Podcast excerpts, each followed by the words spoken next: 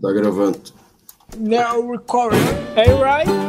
Ei, Roy, estamos, estamos conectando a nave mãe, Roy, não se preocupe. Está começando mais um podcast Agro Depende, o podcast do universo agro, do mundo do agronegócio. E hoje a gente vai estar falando sobre um tema que é. Eu acho que a realidade, principalmente agora, hoje, especialmente nesse ano, é o que mais se fala. Uh, no nosso século é uma coisa que mais se fala, porque é uma coisa que está crescendo muito, que é a parte da tecnologia.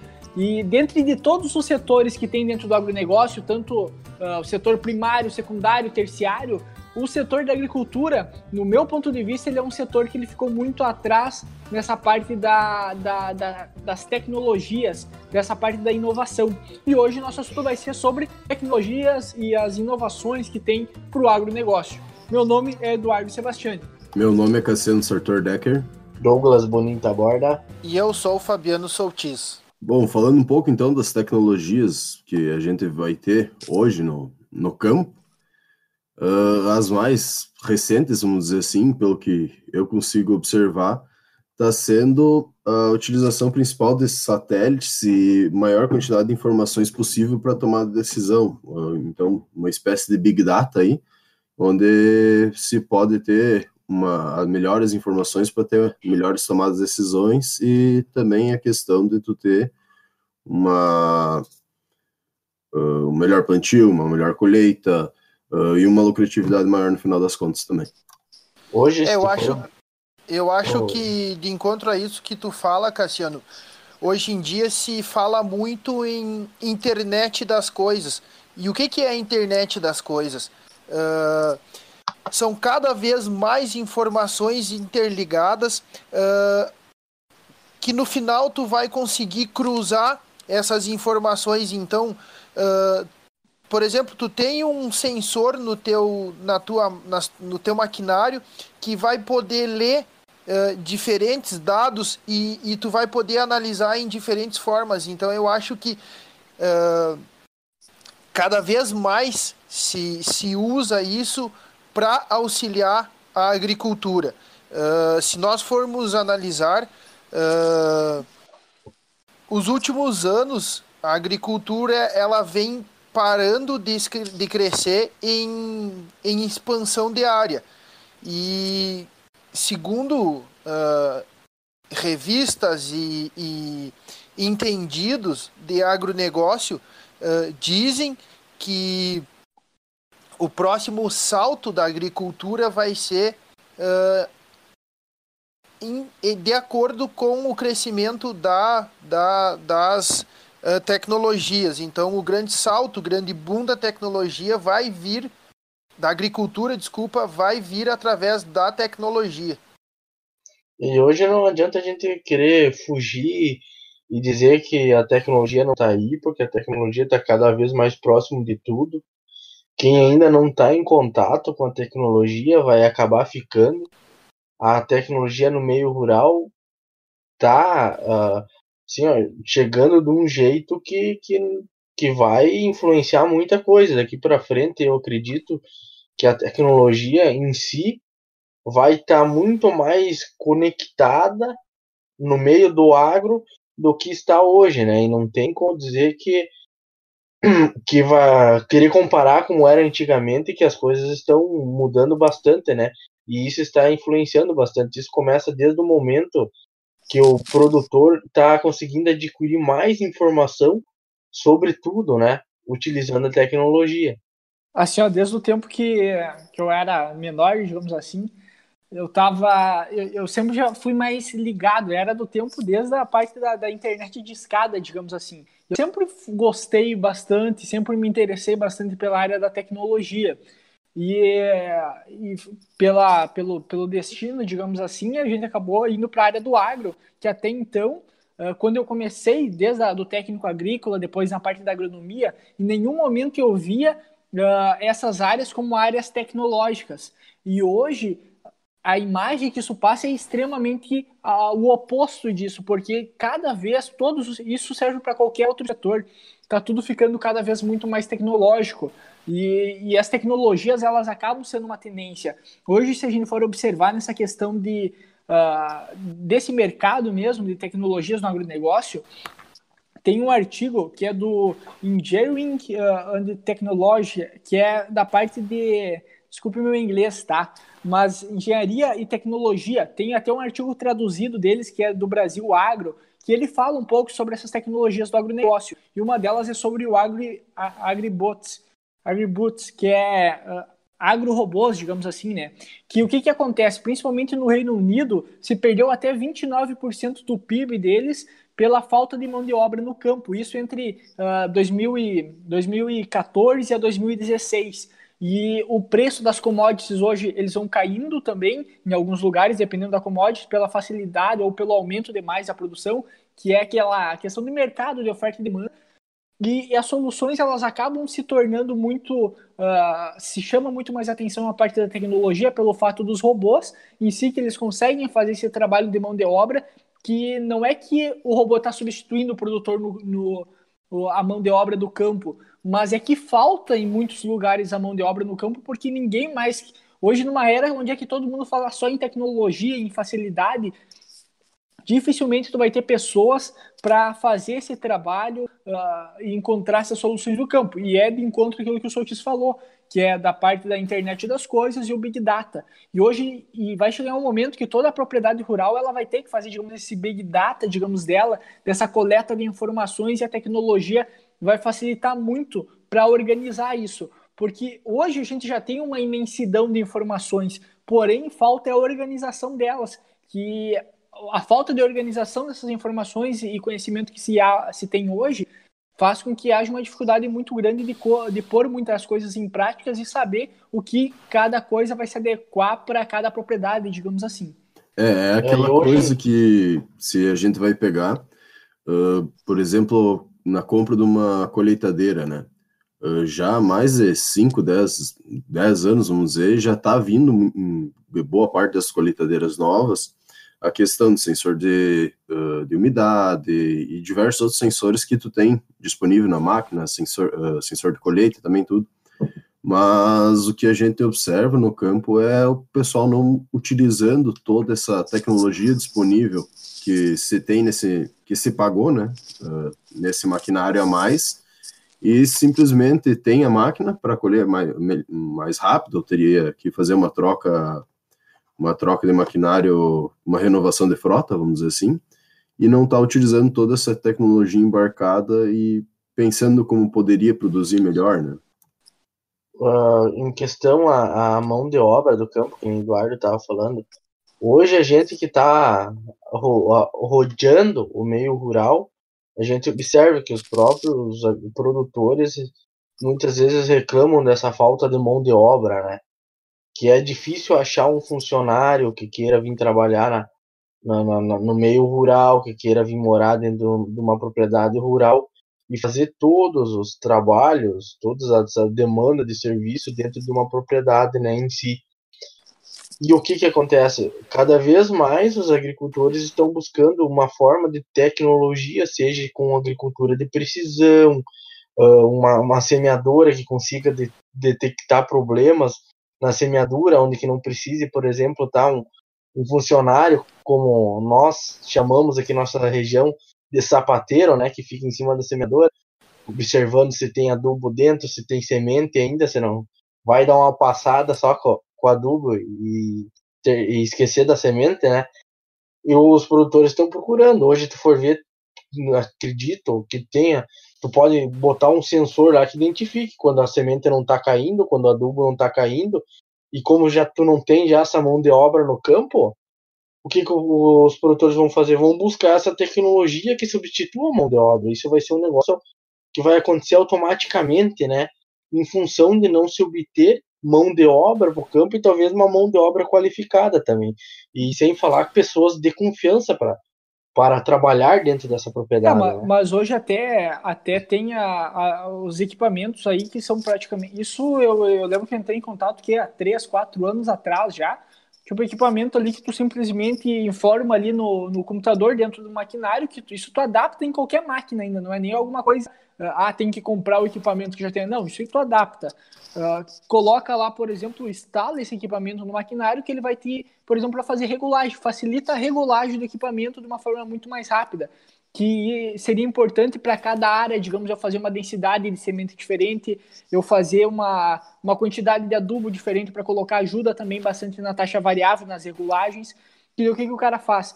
Simplesmente ele ia lá e informava quantas sementes por metro ele queria que caísse e quanto de adubo qual que era a regulagem que ele fazia. Simplesmente ele botava um copinho ali embaixo do, uh, de onde é que estaria caindo a semente ou o adubo uh, e informaria o peso ou quantas sementes caiu, por exemplo, por, equipamento e ele automaticamente já fazia a, cal, a calibração.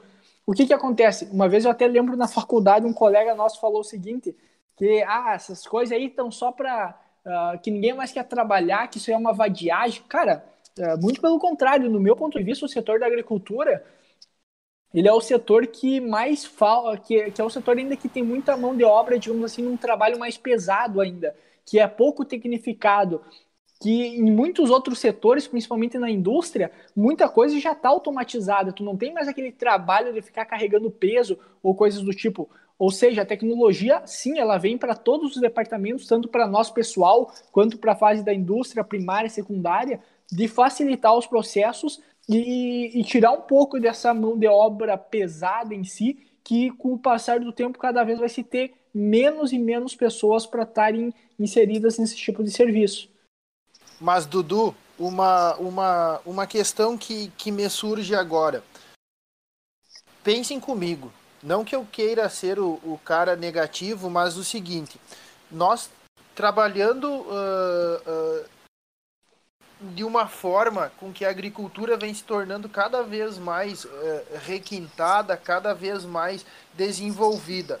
Tu acha que com toda a agressividade tecnológica que está acontecendo e que vem pela frente, uh, a maioria, grande parte de nossos produtores e técnicos uh, tem muita dificuldade em, como é que eu, vou, eu posso dizer, guinar para o lado tecnológico, fazer a coisa certa, dosar, fazer, fazer a, a, a, a verificação de equipamentos, fazer a verificação da dosagem de adubo, da quantidade de semente, da, da velocidade de plantio, do quanto que uh, a máquina uh, tá, tá sendo uh, eficiente ou deixando de ser eficiente. Eu vejo muita dificuldade nisso. E tu acha que com toda essa tecnologia que vem, que, que, tá, que tá crescendo, uh, de nada adianta nós termos toda esse, todo esse, esse essa gama de, de produtos novos vindos, de, de softwares, de plataformas, se a gente não saber compilar esses dados. Hoje muito se fala em diminuir a mão de obra e otimizar a, a, a, a eficiência da operacionalização. Mas eu vejo que assim, ó, será que nós estamos preparados, nós técnicos, nós produtores, estamos preparados para absorver todo, todo esse nicho tecnológico que vem uh, chegando para nós, porque uma, uma, uma, uma reportagem que eu ouvi, que eu vi esses dias, é que diz o seguinte: uh, o mundo, a, a, a, a, a, população vai, vai é, crescer e em termos de tecnologia em cinco anos o que cresceu em 50. Então eu acho que ainda nós deixamos a desejar e pensando no que vem pela frente, será que isso vai acabar nos ajudando ou vai acabar nos atrapalhando? Porque às vezes até nós mesmos, nós técnicos, uh, não sabemos tudo que tem, to toda a tecnologia que tem uh, no campo muitas vezes a gente acha é só apertar botão, mas nós estamos preparados para apertar botão para fazer a, a, compilação desses dados para saber o que está sendo uh, uh, gerado nesses mapas de controle, nesses mapas de colheita, nesses uh, aplicativos de gestão, nesses, nessas máquinas cada vez mais tecnológicas, em tratores que hoje nem são mais tripulados, que tu controla ele pelo, pelo, pelo computador, por um controle remoto. Então tem muita coisa vindo sim, tem muita coisa que está vindo para ajudar. Mas de que forma que nós vamos absorver isso? O que que, o que que vocês acham na visão de vocês? Assim, ó, é, só ressaltando assim, ó, o que, como eu vejo esse tipo de coisa. Eu acho que sim, toda, toda, toda tecnologia que chega em si, ela causa um impacto. Isso é, isso serve para qualquer outro setor, para qualquer departamento. Hoje a gente se fala, por exemplo, assim, ó, que é um problema do mundo líquido que a gente vive pelo fato da questão da uberização dos trabalhos, dos serviços que se tem hoje em dia. E a tecnologia, em todos os setores, principalmente no nosso setor, ela ainda tem muito a, muito a interferir ainda. E toda mudança que seja grande de, nesse formato, ela causa um impacto positivo e negativo ao mesmo tempo. Então sempre vai ter os dois lados. Tem uma especialista, uma tal de Sarah uh, Olson, Olson que ela comenta que o tempo para uma, uma adoção generalizada, digamos assim, das tecnologias no campo chega a ser de 8 a 10 anos. Que eu acho que de 5 a 10, eu, eu, eu, eu sempre falava assim, cara, que de 5 a, a, de 5 anos aí a gente já vai ter muita mudança daqui para frente. 10 anos, mais ainda, porque hoje é, é, muito difícil tu ter uma previsão e uma noção do que, que vai mudar daqui 10 anos para frente por, pela, pela quantidade de tecnologias que chega e realmente, como tu falou, a velocidade que, que isso cresce é, é meio que fora de controle, entende? Por exemplo, a gente pega uns anos atrás, tu pediu para um produtor, os caras queriam um cachorro ovelheiro lá que tocava o gado praticamente sozinho. Hoje tu tem um drone que vai lá e toca o gado, por exemplo, que faz esse trabalho, entende? E, e esse, esse, tipo de tecnologia, o, o, qual que é a vantagem dela? Que aquela mão de obra que tu teria muitas vezes, com a tecnologia tu consegue fazer ela trabalhar para ti 7 horas por dia, 24 horas, uh, 7, 7 dias por semana, 24 horas por dia, uh, sem férias, sem, entende? Só tem o custo da aquisição dela e a manutenção uh, muito menor, muitas vezes, do que um profissional, alguém que estaria ali. E essa questão dessa quantidade de informação que a gente acaba gerando, uh, o que, que vai acontecer? Uma vez eu escutei um comentário que é o seguinte, que nenhuma empresa vai assinar embaixo de todas as tecnologias dela, por quê? Por mais que a tecnologia seja extremamente eficiente, nenhuma empresa ou uma multinacional vai botar o delas na reta a ponto de uh, da tecnologia em si, às vezes tem um erro, porque como a gente sempre fala, a agricultura em si ela não é uma receita de bolo, que tu vai seguir um padrão e para todo mundo vai ser o mesmo. Tem muitos fatores que vão uh, que vão estar tá interferindo. Eu acho que a tecnologia ela consegue pegar todos esses fatores, correlacionar e entregar uma resposta para ti mesmo assim. Porém, a interpretação uh, desses fatores, o profissional ele vai ser importante. Porém, vai reduzir a quantidade. Eu vejo que vai reduzir talvez a quantidade de profissionais e vai aumentar e, e, cada profissional em si vai ter que aumentar o conhecimento em si que tem ou seja uh, e é o que a gente sempre já se, já se falava até um tempo atrás que daqui para frente talvez cada propriedade tenha que ter um engenheiro agrônomo ou um técnico agrícola responsável ali para ajudar na tomada de decisões e ajudar a processar também todas essas informações que o Big Data e todas essas que toda a internet das coisas vai gerar e, e tomar uma decisão mais positiva para aquele momento, entende? Então, eu acho que o profissional ele vai se encaixar, porém o impacto em si da tecnologia vai ser muito grande. Eu acredito assim, a tecnologia está aí. E cada vez chega mais, né? E chega na forma de um bombardeio, porque cada dia surge algo novo. Se tu for ver há 5, 6 anos atrás, uso, por exemplo, o WhatsApp. Quando eu comecei a faculdade, eu não tinha WhatsApp. E tinha gente que já tinha, e foi indo, e foi indo, e a, chegou a tecnologia, a gente se adaptou. E muitas, é? Muitas tecnologias que surgem, a gente nem tá imagina que, tá, que existe no meio rural, né? E tem, tem agricultores, produtores, pessoas que estão trabalhando com esse tipo de tecnologia. O que, que eu acho que vai acontecer? Não tem como a gente saber um pouco de tudo, né? Dessa tecnologia. para a gente estar tá a par, a gente tem que estar tá trabalhando, estudando em cima de algo para se espe especializar mais. Então, eu acredito que nós, técnicos, que vamos estar no campo auxiliando os agricultores, nós vamos ter que tentar buscar o máximo possível, o máximo possível. Mas não sei até que ponto, agora fico pensando, a gente vai conseguir saber de tudo. Ó, esses dias os caras estavam apresentando uma tecnologia ali que é para a parte de, de, de, imposto de renda, principalmente do produtor, que toda nota que ele tira, ele já lança lá para um sistema da, para um sistema que ele vai computar o quanto de que tu gasta em fertilizante, disso e daquilo, e na hora de entregar lá o, o imposto de renda na Receita Federal, vai estar tá tudo pronto de uma forma muito mais rápida e mais organizada. Ou seja, tem um outro lado também. A tecnologia, por um lado, ela vem para melhorar os processos. Quem faz as coisas certas ajuda. Quem faz as coisas erradas vai começar a ter problema. Tem uma, uma questão das megas tendências em si que a agricultura, que, que essas tecnologias, elas vão. Uh, que é uma tendência, digamos, aqui, daqui para frente, as mega tendências, que é a questão do agrupamento de aspectos científicos, tecnológicos, socioeconômicos, ambientais, mercadológicos. Uh, que, que tudo isso vai, vai ter que estar tá sendo englobado, digamos assim, por essas tecnologias que vão estar tá chegando. Que elas vão ter que melhorar esses processos de alguma forma.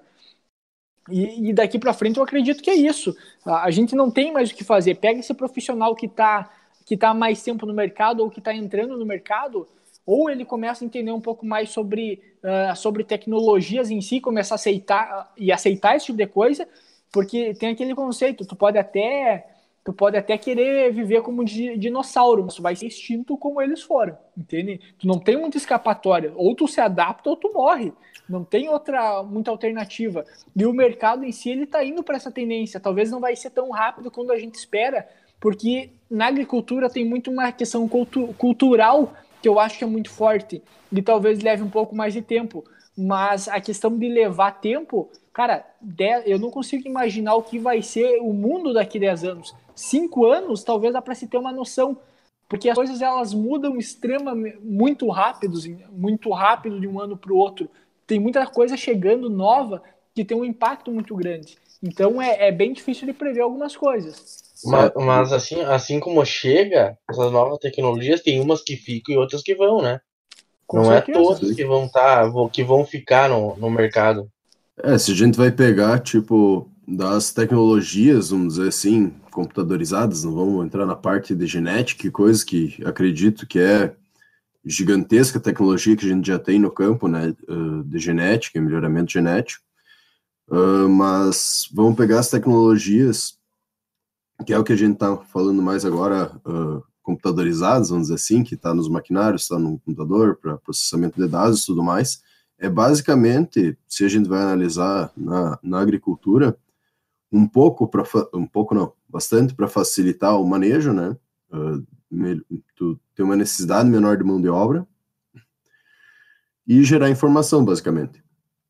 Então, que é possível observar hoje a campo, que a gente tem muito essa questão de facilidade, maquinário que facilita a lida, que dá informação e tudo mais, mas vem bem aquele ponto que vocês tinham comentado antes. Tem que pegar todas as informações e trabalhar com elas. Querendo ou não, uh, a, agricultura não é um processo fechado que tu consegue, que nem botar numa indústria, né? Que tem uma linha de produção e aquilo vai funcionar daquele jeito vai ser assim. Ali a gente tem toda questão de clima, tempo, chuvas, tudo que pode influenciar e dificultar muito. Que eu hoje, hoje assim, ó, tem a, eu até tinha que ter trazido isso aí, que era que era uma, um artigo que tinha saído, saiu numa revista, uma, eu só não lembro o nome da revista agora, que era de uma, tecno, de, uma, de uma propriedade rural, acho que era do Mato Grosso, que já é totalmente conectada, digamos assim, interligada, desde registro do que o pivô estaria entregando, quanto de precipitação que dá naquela área. Uh, hoje tem aquela questão de de, de radiação eletromagnética também que eu consigo fazer da lavoura para ajudar a identificar praga, doença e coisa. Ou o seja, sensoriamento remoto. Exato, do sensoriamento também, agricultura precisão, ou seja, porém tudo de uma forma organizada e processada. É caro, com toda certeza. Hoje a tecnologia em si, todas essas tecnologias que a gente fala, por exemplo, de robótica, sim, elas são caras. Porém, como qualquer outra tecnologia, com o tempo ela vai baixando o preço dela. Se a gente pegar, vamos pegar o próprio telefone. O telefone, quando foi inventado, que tinha aqueles tijolão, era extremamente caro para te ter um telefone, para te ter uma linha telefônica, tudo era caro. Hoje em dia todo mundo tem, a maioria tem, entende? Uh, ou seja, com o tempo a tecnologia ela vai, vai surgindo coisas novas que vão barateando o custo dela e vão facilitando a aquisição de várias pessoas. Vamos pegar um exemplo, por exemplo, nessa parte de robótica. Hoje a gente vê uh, tanto de robô, coisa, os robôs mais autônomos até mesmo, a gente vê uma extrema dificuldade de imaginar, por exemplo, assim, ah, eu não vejo o nosso produtor aqui fazendo algum tipo de aplicação com drone, por exemplo. Bom, depende da forma com que tu analisa isso. Porque se for acessível para ele, por que, que ele não vai ter? Hoje, na nossa região aqui, nessa região noroeste do Rio Grande do Sul, já tem produtores com tratores totalmente autônomos, que tu simplesmente manda o comando dele pelo computador e ele vai lá no local onde é que tu, tu indicou e ele faz todo o processo sozinho, praticamente. Porém, a gente não tem uma. Não é legislação, é, eu, não, eu não sei como é, não lembro agora o nome correto, mas esse trator ele não tem autorização para rodar sozinho ainda mas a tecnologia já está aí, já está funcionando. É, é, a mesma coisa aquela ideia do, do, Elon, do Elon Musk ali que ele tem da parte dentro do, dos ônibus autônomos, já tem. Para 2020 já vai ter táxis totalmente autônomos. Então a tecnologia ela já chegou. Só falta os governos em si e, e a cultura de muitas pessoas uh, querer aceitar, porque a tecnologia independente da, do que a maioria quer ou não quer, ela se ela atender uma necessidade, se ela for entregar um custo-benefício, ela vai se aceita e ela vai entrar no mercado, você querendo ou não. O único Isso pro... é. O único problema que a gente vai pegar dessa questão de totalmente autônomo, né, é que além de ter um custo mais alto, mesmo a gente já tendo alguns maquinários, é obrigatório hoje, ter... hoje, hoje ele é mais alto. Sim, mas é, digamos assim, é obrigatório tu ter alguém dirigindo o trator por causa que essa tecnologia ela, ela funciona se for num plano uh, digamos, um local planificado, onde é já está todo arrumado. Não, não necessariamente. Conseguir... Sim, mas hoje tu não vai pegar trator com sensor para tipo tá andando Sim, ele, ele identifica, ele identifica praticamente quase todas as coisas. Por exemplo, se tu tá esse trator autônomo que já tem, eu não vou lembrar agora o nome da marca do trator. Por exemplo, a Case tem um, mas Sim. esse que eu tô falando é uma de uma outra marca. Não sei se não mas é não é aqui na região. É na região. É aqui na região, é um dos, é um dos modelos mais novos. Que ele, assim, ó, ele tem essa capacidade de autonomia, por identificar se está vindo um carro, dele parar, dele desviar, uh, entende? Ele tem essa capacidade, entende? Porque hoje o GPS, a capacidade em si do GPS é milimétrica de acerto em muitas, em muitas situações. E essa parte de identificação, por exemplo, tem a, agora não vou lembrar o nome do cara, ele foi um dos caras que apresentou na, na, na XSW lá, dessa parte de tecnologia, o cara desenvolveu um sistema que ele consegue deixar qualquer carro autônomo. Cara, para te deixar um carro autônomo, a gente está falando em pedestre, em, em, ah, em estrada, em questão de outros automóveis se locomovendo também. E ele, ele inventou um sistema que tu adapta a qualquer carro. Entende? Então, essa parte da tecnologia, talvez para nós, pela nossa realidade que a gente vive hoje, às vezes está muito distante, mas na prática em si, pelo que já está sendo construído, não é uma coisa tão longe assim, entende? Porém, a gente não, não enxerga isso pelo fato do custo que se agrega a isso. Vamos pegar, por exemplo, a parte de robô, que colhe em frutas, por exemplo. Tem um robô que ele tem 12 braços, ele consegue identificar a cor, formato, imagem do, do fruto, o tamanho dele, ele consegue colher 10 mil frutos por hora. Um humano, ele consegue colher mil, uh, mil por hora, entende? Então, é uma diferença em uma questão de produtividade muito diferente. Questão também da, da parte de uva, uh, na questão de videiras, por exemplo, selecionar o fruto por qualidade e maturação na Califórnia, o custo para te fazer uma colheita de uva, digamos assim, é em torno de 1.875 dólares. Com, com equipamento, tu consegue fazer isso por 250 dólares por hectare. Entende? E tu tem um padrão desde a escolha da maturação, da qualidade do fruto. Isso ajudaria muito, por exemplo, na fabricação de um vinho de uma maior qualidade, por exemplo, a tecnologia ela acaba barateando às vezes o custo por hectare, por mais que o custo às vezes da aquisição hoje talvez ela seja caro para alguns equipamentos, com o tempo ela vai se adaptar. É, isso serve para qualquer coisa. Se eu tenho uma produção de algo, produzir um equipamento só, que é aquela questão do ponto de equilíbrio, um equipamento talvez seja muito caro e inviável, mas produzir 10 mil equipamentos, 100 mil equipamentos desses, aí começa a se tornar viável porque chega num ponto de equilíbrio e paga aquela aquisição que tu estaria fazendo. Agora, ouvindo vocês falar uh, tudo isso, mais um ponto de interrogação. Vocês não acham que, relativo à nossa formação, à nossa formação acadêmica, as faculdades não terão que se ambientar e se, se atualizar também em relação a tanta tecnologia, a tanta modificação, a tanta inovação, a tanto uh, uh, bombardeio de novas uh, startups, de novas empresas, como, como vocês vêm falando no decorrer do podcast agora. Vocês, em, em 20 minutos de, de prosa, vocês viram o tanto de tecnologia que a gente já, já, já falou? E aí eu pergunto assim, ó, como que vai ser a, a, a atualização uh, das faculdades de agronomia, não só das faculdades de agronomia, mas puxando para o nosso assado, uh, tendo em vista que hoje na, na faculdade, cara, a gente vai aprender o básico, né? Todos nós sabemos que, que, que a faculdade ela nos dá o norte, claro que depois nós vamos lapidar o lado que, que a gente vai, vai seguir o braço da agronomia que nós vamos seguir. Então eu vejo assim ó, que, que diante de tanta tecnologia, cara, muitas, muitas faculdades elas ainda, ainda estão defasadas nesse sentido. E a gente sabe que, que, que, que a faculdade é, é o lugar da inovação. Claro que talvez em grandes centros, em, em, em outros, uh, outras uh, uh, metrópoles, digamos assim, ou até mesmo as faculdades do interior, no caso, como a nossa realidade aqui, eu acho que essa atualização, cara, tecnológica, ela se faz cada vez mais importante. Porque não adianta nós, claro que nós, nós ouvindo, vendo, é, compartilhando de informações, a gente aprende muito, mas pensando nas futuras gerações, uh, eu acho que o papel da faculdade é muito importante nesse sentido.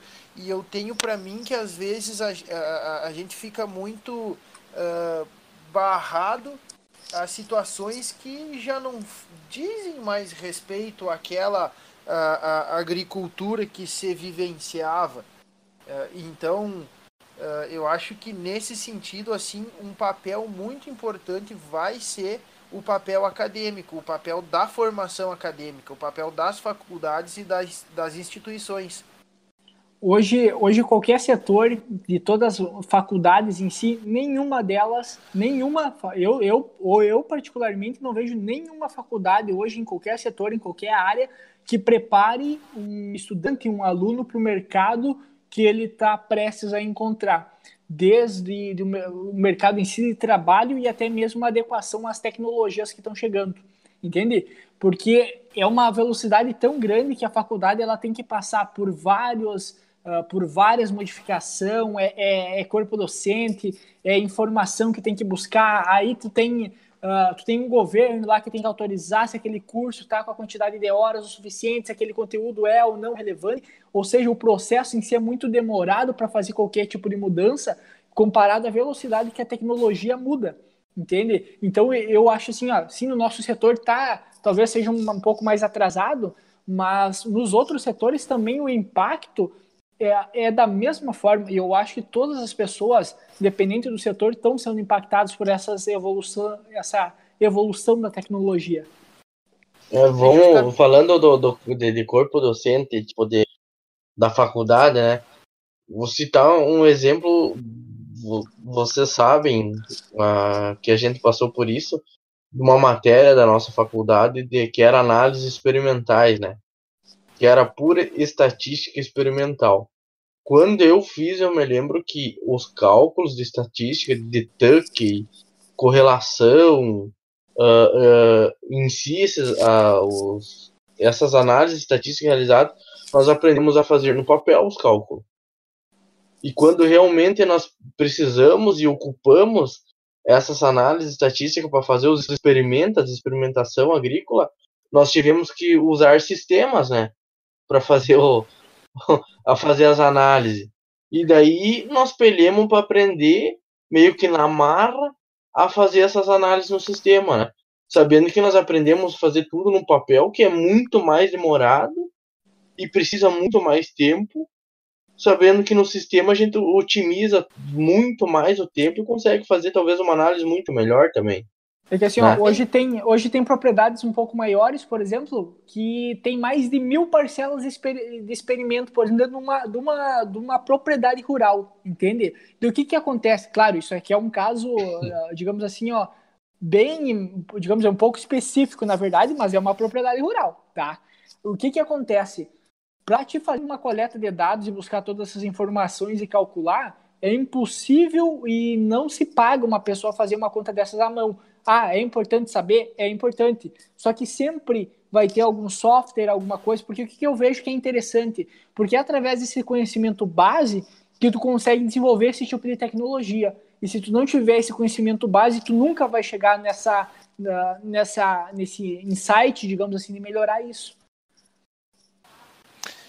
É, e, e, o, que eu, o que eu iria comentar é o seguinte, uh, de encontro a isso que o Douglas falou, às vezes a gente aprende, é, claro que nós, nós temos que, que saber a teoria, mas hoje é muito mais, mais fácil, mais cômodo, mais rápido, talvez até mais preciso. Uh, tu pegar um aplicativo de celular ou uma plataforma, um, uma, uma, uh, um software que tu sabendo manejar uh, esses dados bem manejados dentro desse aplicativo, por exemplo, para mim fazer uma, uma, uma calibração de pulverizador.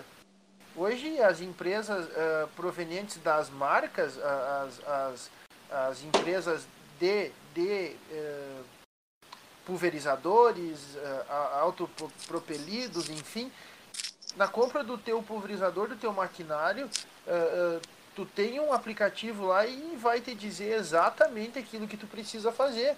Uh, se nós for ver em relação a isso que tu fala, Douglas, a gente aprendeu a fazer um cálculo que sim, que nós temos que saber, mas quando tu precisou realmente uh, uh, ir para o computador, ir para a planilha, saber a fórmula certa que tu deveria jogar ali para ter gerar o dado que tu precisava, tivemos que pelear bastante, né?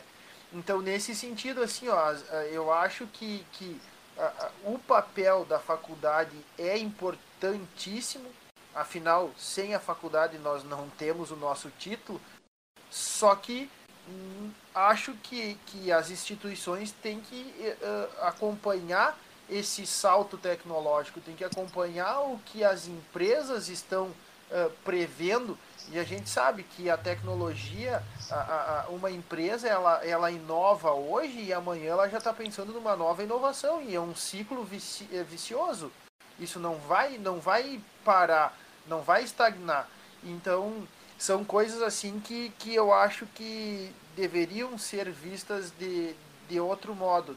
De que modo isso vai ser feito depende muito mais daquilo que o Eduardo falou, uh, da, da, do corpo docente, da reitoria, do governo, da sociedade em si, levar isso. Isso a gente não sabe, não sabe como vai ser se nós for analisar o uso do computador há 15 anos atrás, 20 anos atrás. Quando a gente se imaginaria fazendo uma gravação de podcast, uh, cada pessoa na sua na, na, na, comodidade da sua residência, do seu lar, uh, e trocando informações. Talvez em cidade isso, diferente. E isso, isso fosse um, um, um, pensamento que, claro, teve, teve um visionário que, que, que vislumbrou isso, mas é uma tecnologia que até então não, não, se, não se tinha, né?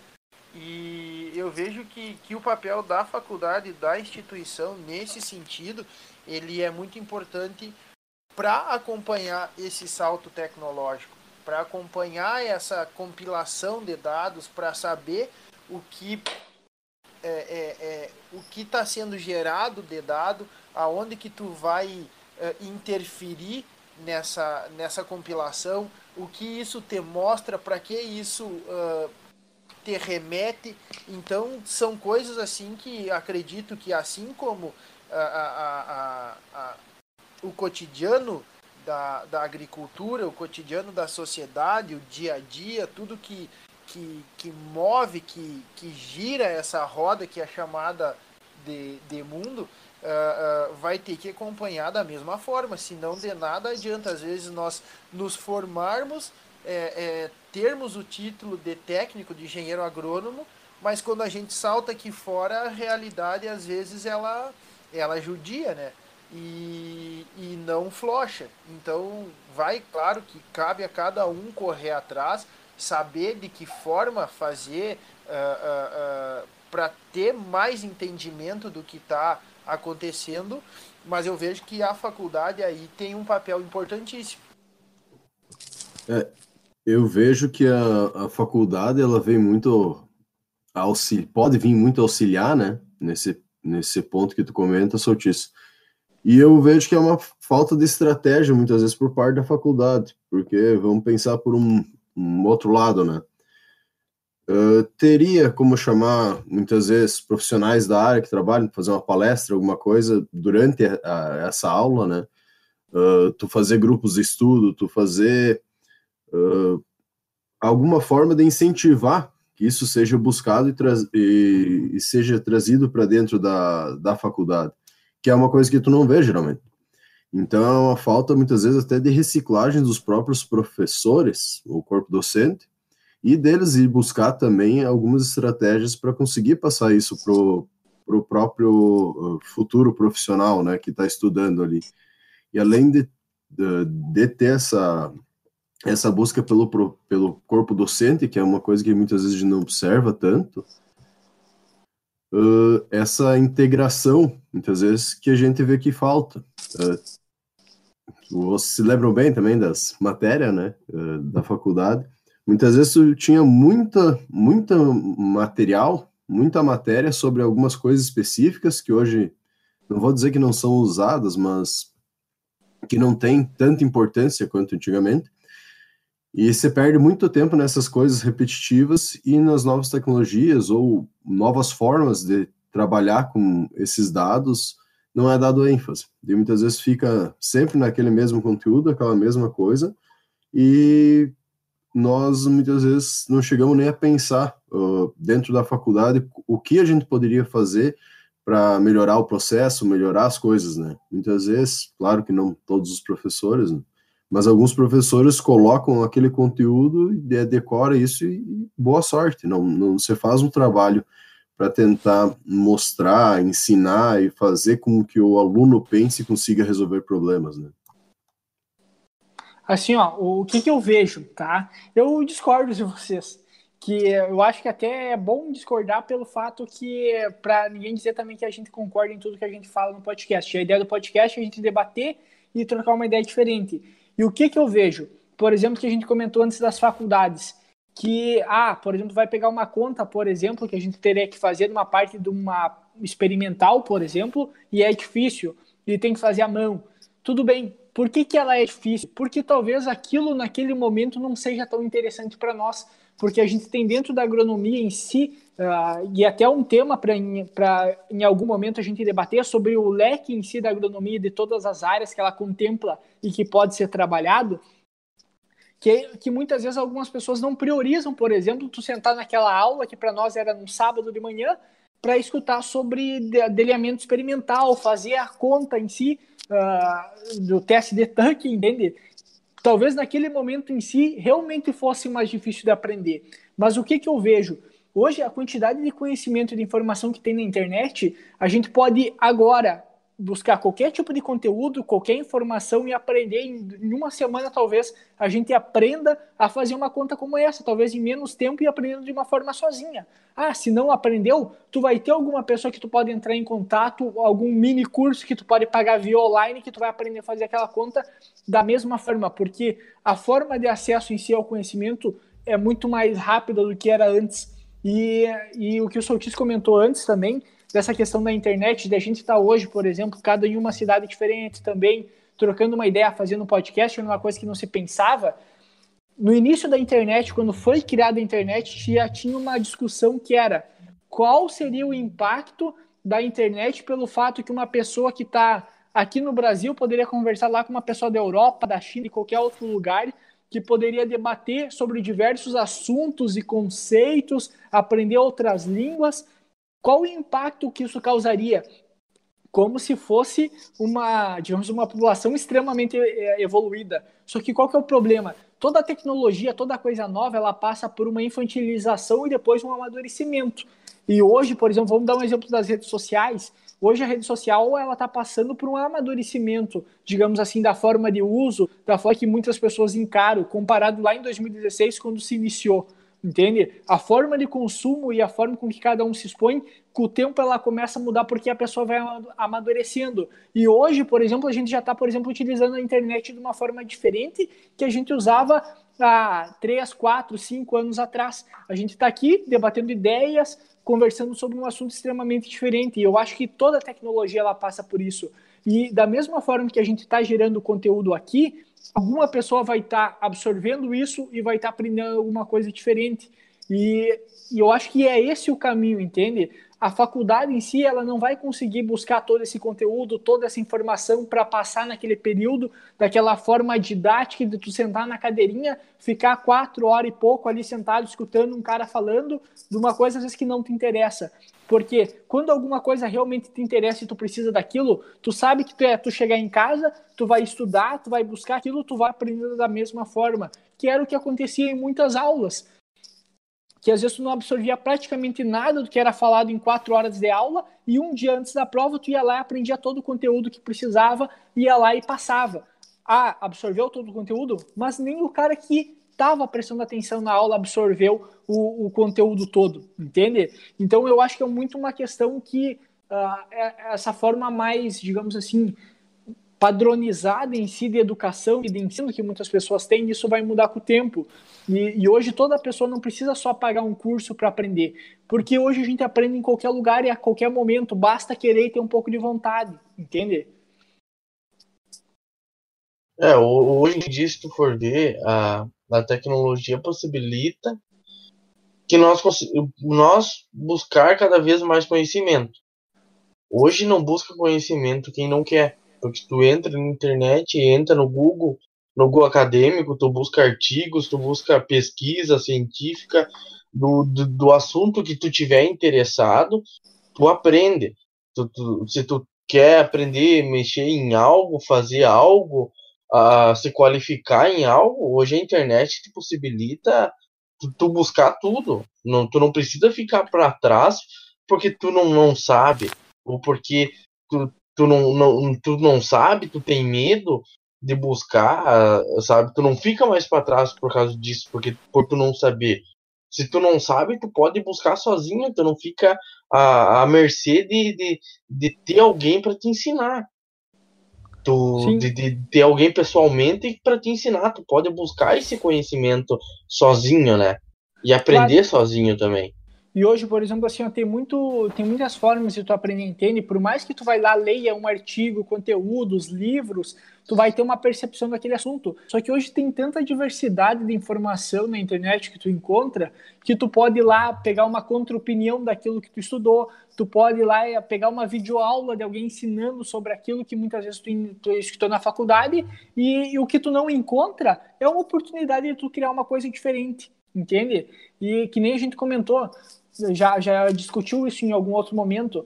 Hoje, eh, pela quantidade de informação e coisa que é gerada, as pessoas elas têm que buscar uma forma de se destacar naquele meio que elas estão e buscar alguma forma muitas vezes que ela gosta. Tem até um conceito que é o seguinte: eh, hoje a sociedade ela é uma sociedade, digamos assim, mais rica eh, em si, no, no, no geral modo também de dizer, mas em si pela capacidade que a gente tem de trabalhar em qualquer coisa, em qualquer área. Hoje, que nem a gente comenta, talvez nossos filhos trabalharão num trabalho que nem existe.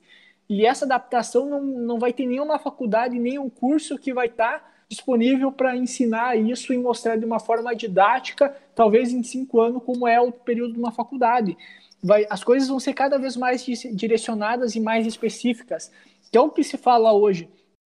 Tu, tu priorizar algum assunto e algum norte para te seguir. Porque se a gente quiser aprender todas as áreas ao mesmo tempo, em nenhuma a gente vai ficar bom. Se a gente não ficar bom em nenhuma, a gente vai ser um profissional mediano e não vai se destacar em lugar nenhum. Entende? Então, isso serve para qualquer pessoa. Tem que buscar uma área em si que se identifica e buscar se qualificar nela e buscar o máximo de conhecimento possível sobre ela. Hoje é o que acontece, principalmente hoje, acontece muitas vezes na medicina. Às vezes tu vai tratar qualquer probleminha com um médico, ele vai te encaminhar para outro que é o quê? Que é um especialista na área. E hoje, para qualquer trabalho que tu for buscar, tu vai ser sempre recomendado ou indicado para algum tipo de especialista que vai ter mais informação para te passar sobre aquilo. E em relação às tecnologias, tá? Uh, ah, para voltar um pouco ao assunto que a gente estava antes, eu vejo que isso vai ter um impacto muito grande, principalmente para as pequenas propriedades, porque como a gente comentou, o custo da aquisição de muitas tecnologias se torna caro e, e talvez aquele pequeno produtor rural, muitas vezes, pelo tempo, talvez a tecnologia, como a gente comentou, ela viabilize, mas talvez até lá aquele pequeno produtor, aquele cara que está um pouco mais atrás, ele não vai conseguir se adaptar a tempo suficiente e acaba caindo fora do mercado. E é uma pena pela agressividade que isso se torna. Mas é porque é uma evolução extremamente rápida. Que nem a gente estava tava olhando antes essa questão de, de radiação eletromagnética. Hoje tem, tem empresas já trabalhando aqui na nossa região mesmo com experimentos, testes de produtos e manejos que vão identificar a melhor forma, o melhor fungicida, por exemplo, o melhor controle antes mesmo de colher. Porque por causa só por em questão dessa radiação eletromagnética, pelas manchas de índice de massa, pela leitura de ondas que estaria gerando, eu já poderia ter uma, uma, um destaque de qual que é mais importante. Por exemplo, desde identificar um período de estresse de uma planta, que é muito interessante, principalmente para áreas de pivô, identificar o estresse antes mesmo dele começar a mostrar visualmente na planta, como acontece também hoje. Já tem algoritmos para identificar o manejo de fungicida. Eu aplicar no momento que eu identifico a doença na lavoura ou identificar através do algoritmo que li, linka vários, por exemplo, clima, uh, hospedeiro, ambiente, coleta esporo no meio da lavoura de uma forma uh, eletrônica e isso vai me gerar um dado através do algoritmo que vai me dizer o momento certo de aplicar o fungicida. Tem resultados hoje que mostram que chega a dar 10 sacos a mais, por exemplo, tu trabalhar pelo algoritmo em vez de trabalhar pelo manejo tradicional que a gente aprende na faculdade, de lá olhar a folha, folha identificar e fazer a aplicação. E esse sempre foi um problema nosso, como a gente comentou no episódio passado, a falta de manejo integrado em si, que tem muitas propriedades, faz com que a gente aplique muitas coisas às vezes, ou maneje a propriedade de uma forma equivocada pela falta de acompanhamento técnico. E, e, isso não se dá pelo mérito, ah, porque falta conhecimento. Não, às vezes se tem o conhecimento, mas é difícil tu empregar para todas as propriedades e todas elas querer aceitar esse tipo de informação. E como a gente já comentou, a tecnologia é uma forma de facilitar isso. E se a gente está preparado, eu acredito que não. Ninguém está preparado praticamente para isso. Mas vai ser uma evolução que uh, não tem, não vai ter muito o que se fazer. Simplesmente vai se adaptar o mais rápido possível quem puder. Em relação a isso que tu comentou, Eduardo, uh, uma das tecnologias que se tu pesquisar, que é o sensoriamento remoto, tu pesquisar uh, na internet, tu vai achar artigos científicos, pesquisas realizadas desde os anos do ano 2000 até os dias de hoje, sabe? Sim. E, e tu for ver, tu ir, tu ir lendo e comparando, o, o, os trabalhos realizados, tu vê que, que o sensoriamento remoto ele vem sendo cada vez mais melhorado para ser utilizado na agricultura de uma melhor forma. Por exemplo, hoje, através do sensoriamento remoto, tu consegue medir a intensidade de fotossíntese que a planta está realizando. Sim. Tu consegue ver uh, como que está o estresse hídrico na planta. E isso tu vai com... ser de uma forma... Pode continuar. Tu consegue fazer um, um, um levantamento de, de, de área cultivada de uma cultura num, num, num estado inteiro através ou num estado inteiro numa região que seja sabe através do sensoriamento remoto Então, tu vê que cada vez mais o sensoramento remoto ele está sendo aplicado na agricultura. É, a, a parte da agricultura, a 4.0 que se fala, é cada vez mais essa ligação entre o campo, a propriedade e, desculpa, o, é, a propriedade, o campo, o produtor, uh, os equipamentos, tudo entreligado, entende? Por exemplo, se tu está aplicando um fungicida, se tu está fazendo uma, uma colheita, tudo vai estar tá identificando já o que está sendo perdido, qual que é o problema de solo que eu tenho, qual área está produzindo mais, qual, a, por exemplo, qual mancha, qual pedaço da minha propriedade que está tendo maior, uh, uma taxa fotossintética menor ou maior. Tudo isso já está sendo identificado tudo no mesmo momento. E o Big Data ele vai fazer essa questão de armazenamento de informações para mim come, começar a tomar uma tomada de decisão. Isso já acontece um problema muito gra grande, não, mas acontece esse tipo de coisa na agricultura de precisão. Tu pega lá, por exemplo, mapas de índices de produtividade e correlaciona com a produção e às vezes não fecha, entende? Porque, porque tem algum outro fator que eu não estou conseguindo identificar ainda que ele está afetando e eu não estou conseguindo identificar ele. Por exemplo, a área mais produtiva, mais uh, com maior aporte nutricional, às vezes é que está produzindo menos. Claro que isso não é, em alguns casos acontece, mas por quê? Porque talvez tenha algum outro fator que está interferindo naquela área. E essas correlações, quanto mais informação se tiver, melhor vai ser o controle da produção. Porque qual que é a única variável que acaba ficando? O clima, entende? E, uh, e isso a gente consegue, se a gente conseguir controlar todo o resto, o clima vai ser só um fator. Não vai ser de, tão determinante assim daqui para frente. E a tecnologia ela vai ter um papel muito grande nisso. Por exemplo, da é, mesma é, eu... pode, pode falar. Não, eu só ia complementar assim, ó, que eu acho que o uso dessas ferramentas, como tu acabou de falar, uh, elas vão uh, oportunizar cada vez mais uh, saber o momento em que determinada operação deve ser feita. E aí entra a questão de custos, que eu vejo que todo o uso de tecnologia, todo o uso de maquinário, ele impacta na questão de custos para diminuir custos da propriedade, porque hoje o que a gente mais ouve falar é produzir mais com menos. Sim. Não necessariamente, não necessariamente a adoção da tecnologia uh, vai fazer que, com que tu, tu gaste menos, mas talvez uh, uh, racionalize a, a, o teu custo, o teu gasto. Então, se nós, for, se nós formos ver o uso de GPS, uh, o sensoriamento que vocês acabaram de falar, o Big Data, uh, a internet das coisas, a gestão uh, do monitoramento de colheita, do monitoramento de plantio, isso são dados que é, é, é o que a gente já havia falado antes. Sendo bem manejados, sabendo de que forma aplicar, eles vão, querendo ou não, impactar no custo. É aí, e de encontro a isso é, é, é, seria a, a racionalização do custo. Porque às vezes a gente sabe que tu vai aplicar um herbicida numa área para determinada planta daninha, que talvez tu não teria necessidade de aplicar em toda a área, que talvez tu esteja a, a, colocando a mais do que se deveria colocar que às vezes tu tem um posicionamento de uma empresa que uh, uma cultivar de soja, um híbrido de milho deveria ser uh, implantado com dimensionamento populacional de número X e que tu coloque a mais porque tu acha que vigor e germinação não são suficientes para poder estabelecer um estande de planta de acordo com o posicionamento. Então eu, eu vejo assim, ó, são coisas que, que acabam sendo uh, colocadas a mais e que talvez esse custo uh, uh, acabe impactando na, na, no montante final, no, no retorno, no, no, na receita do produtor. E aí que eu vejo o, o grande, o grande X da questão em relação a essas novas tecnologias. Isso se resume em gestão é, gestão de, de produtos, gestão de é, mão de obra, gestão de insumos. Então eu vejo que, que, que a, a, a, aí de encontro aquilo que tu falou, né, Eduardo?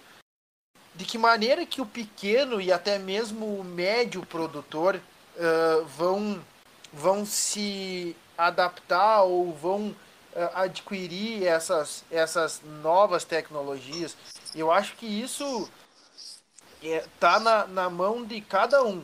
E é possível, independente de se for um, uma, uma colhedeira de última geração, um trator não tripulado ou apenas um aplicativo de celular que na maioria das vezes está de graça na palma da tua mão, uh, uh, isso, isso vem auxiliar cada vez mais uh, o agronegócio.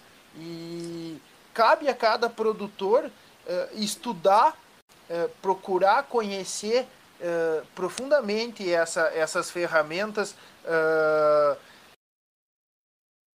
participar de feiras, eu acho que as feiras de agronegócio, nesse sentido de disseminação de novas tecnologias, são muito importantes, porque ali tu vai, tu vai encontrar uh, os especialistas. Muitas pessoas ainda têm aquele certo uh, medo de ir para a rede uh, social, ir para a internet para descobrir, para ver se aquilo realmente funciona ou não. Então, o cara vai para uma, vai para uma feira de agronegócio, vai para uma, para uma, uh, uh, para as próprias empresas uh, e troca ideia com os especialistas, com as pessoas que estão disseminando isso, que, que vendem essa ideia. E eu acho que a agricultura tem muito a crescer, tem muito a, a, a, aprender com essas novas tecnologias e basta apenas nós sabermos o jeito certo de usar. Só que, só que a questão da pequena propriedade é muito uma questão de, de ponto de vista, entende? O que, que é uma pequena propriedade? Uma, um cara que está produzindo soja com, com 10, 20 hectares, entende? Uh, porque assim, ó, primeira coisa, o primeiro passo que essas, essas pessoas têm para se adaptar é o que? Buscar um sistema que melhor se adapte àquela propriedade, àquela região. Por exemplo, tu plantar um soja num solo raso, pedregoso, cara, não é o caminho, entende? Talvez tenha que buscar uma outra opção para ser trabalhada. E, e primeira, primeiro fator que determina o crescimento dessas pequenas produtividades, dessas pequenas propriedades, digamos assim, tá? É o que? É o conhecimento básico que já está aí, já está disponível. Porém, tem que vontade de ir atrás muitas vezes. Claro, ah, como toda e qualquer mudança, tem uma dificuldade, ah, tem problema de fazer, mas, mas é o caminho, entende? Uh, e com o tempo a tecnologia ela vai se adaptar a cada sistema, porém tem que escolher um sistema certo para se adotar, se adotar para cada região e para cada e para cada propriedade.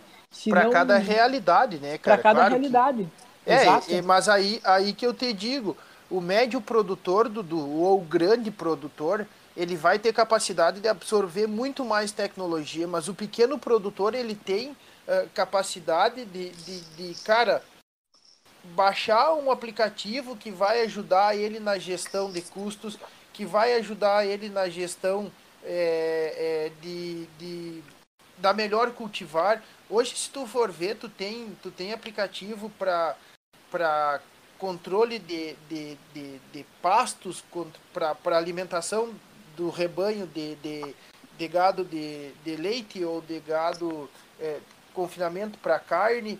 Tu tem uh, aplicativo para para uh, cara, enfim, são vários aplicativos. Sim, só que só que a gente tem vai, que entender. Vai, vai, vai gente... de acordo com a realidade de cada propriedade, né? Só que a gente tem que entender também que a gente tem produtores que não são até analfabetos, entende? Isso é um problema muito grande que a gente acaba tendo muitas vezes, entende? Por essa falta de informação e conhecimento e, e pela questão cultural também. E, Mas e, isso, sim, e isso vejo... é um problema do país também, muitas vezes, que acaba claro, entender. E, e eu vejo que é assim, cara, ó, diz muito aos jovens que estão permanecendo no campo. Porque eu vejo que, claro, uh, esses produtores mais conservadores, as propriedades menores, como é o caso da nossa região, do, do nosso estado e demais eh, regiões do país, onde às vezes a internet nem, nem chegou. Então, Sim. claro que, que existe, existem, existem essas especificidades.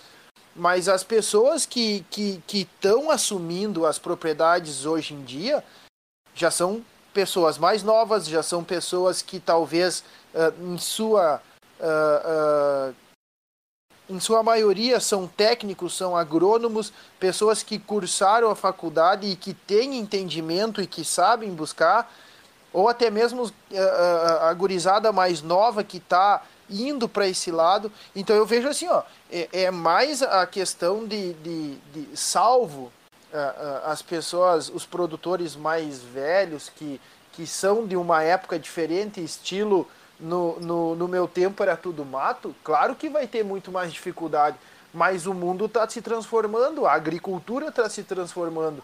E se nós for ver hoje uh, uh, uh, as pessoas com 50, 40, 50, uh, 60, 70, essa faixa etária de, de, de idade, são poucas, a maioria é gurizada, a maioria são pessoas mais jovens. Então eu vejo que nesse sentido a, a busca por tecnologia tem que ser maior para auxiliar no campo, para auxiliar na propriedade, para auxiliar na gestão.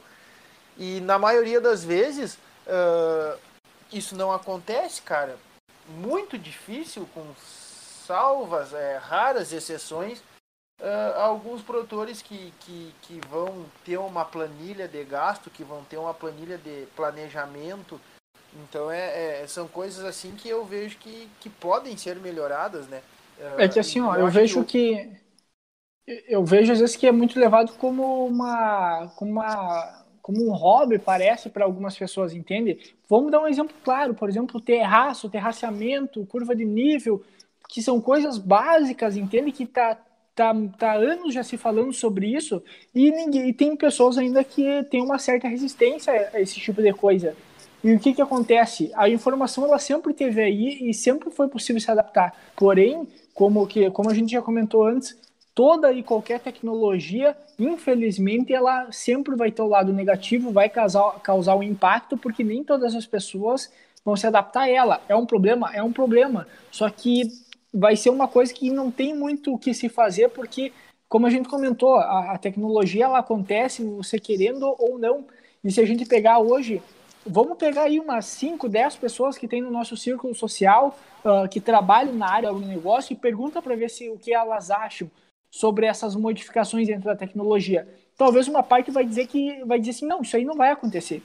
E vai ter outra que vai concordar e vai dizer, não, realmente é, é isso que vai estar acontecendo. Porque é muito uma questão de percepção, entende? É, falta muito, nem comentaram, a profissionalização né, do agricultor em si. Eu acho que isso é um, uma coisa que vai ter que vir do produtor, vai ter que vir dos técnicos também, para a gente conseguir tentar utilizar uma boa parte, pelo menos, de toda essa tecnologia que está vindo, para tentar nos auxiliar e melhorar tanto a produção quanto os rendimentos, não só de produção, mas também o rendimento final, dinheiro que sobra para o produtor, e utilizar essa tecnologia da melhor forma possível.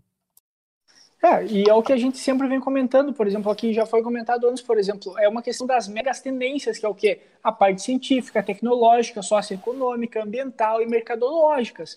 Tudo isso vai ter que estar sendo agrupado, por exemplo, desde a parte do manejo mais agroecológico, vou ter que estar fazendo de um, de, nesse formato, na parte de eu buscar e organizar todas as informações que minha propriedade vai estar dando. Por exemplo, essa questão de, de radiação, muitas vezes, que tem Uh, eu, eu não sei, mas eu, eu, tenho uma percepção que eu já li alguma coisa relacionada a isso, sobre a parte de radiação para controle, por exemplo, de pragas, entende? Que é uma forma possível. Como hoje a gente tem muito equipamento dentro do próprio agronegócio que ele não é adaptado para muitas regi regiões, entende? E assim vai indo. E por que, que a gente tem uma percepção tão difícil que a tecnologia ela vai ser difundida de, em 5, 10 anos?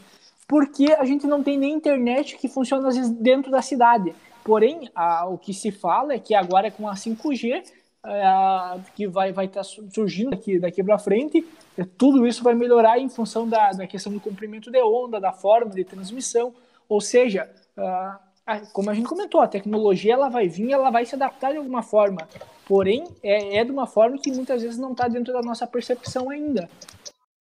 Moçada, então, para finalizar o podcast de hoje, o episódio de hoje, eu acho que a ideia desse podcast foi uh, de tentar repassar uma visão geral do que é que está acontecendo em termos de tecnologia, do que uh, aconteceu, do que vai acontecer. Uh, a gente sabe ou que não. o tempo. Ou não, ou não. O, o tempo é, é, é, é curto para nós falar de tanto assunto e tanta inovação.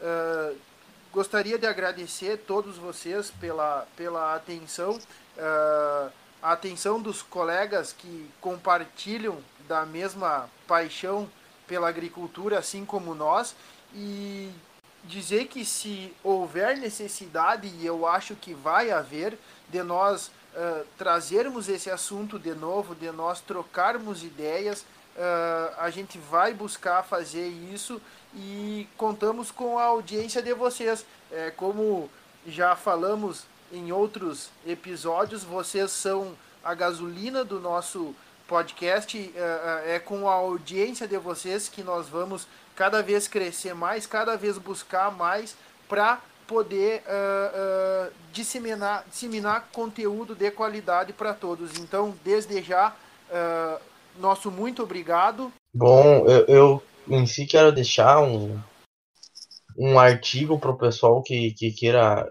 conhecer um pouco mais sobre sensoriamento remoto, que é um artigo dentro de um capítulo de um livro da Embrapa, que é sensoriamento remoto, conceitos básicos e aplicações na agricultura de precisão. Tá? Que são pesquisadores da Embrapa que, que desenvolveram esse artigo.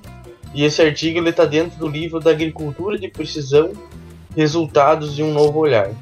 Eu recomendo esse, esse livro para o pessoal que queira saber um pouco mais né, da agricultura de precisão. Ele não é um livro tão novo, ele é de 2014, uma fala bem detalhadamente, de uma forma bem sucinta, que tu consiga entender o, o que realmente está escrito. Então eu deixo esse esse ressalvo aí de, desse livro para quem queira aprender um pouco mais sobre o, o, o, assunto, os assuntos falados sobre sensoriamento remoto aqui nesse podcast.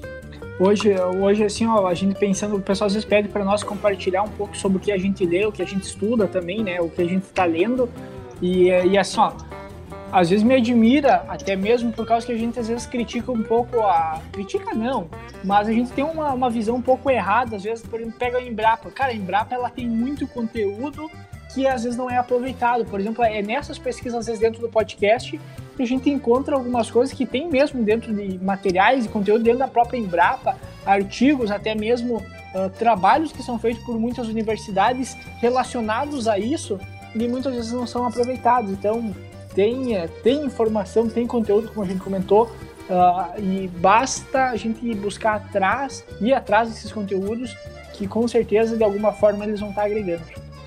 Então, pessoal, para finalizar, fica o nosso abraço, nosso muito obrigado pela audiência de vocês, pela atenção de acompanhar nós até aqui. Compartilhe nós nas redes aí, de, nas redes sociais aí. Se você gostou, se você não gostou, compartilhe também. Que talvez para alguém nosso conteúdo aí que a gente gere, que a gente conversa aí, possa contribuir, tá bem? Fica o nosso bra abraço e até a próxima. Tchau, tchau. Valeu, galera. Tchau, tchau, gurizada. Feito!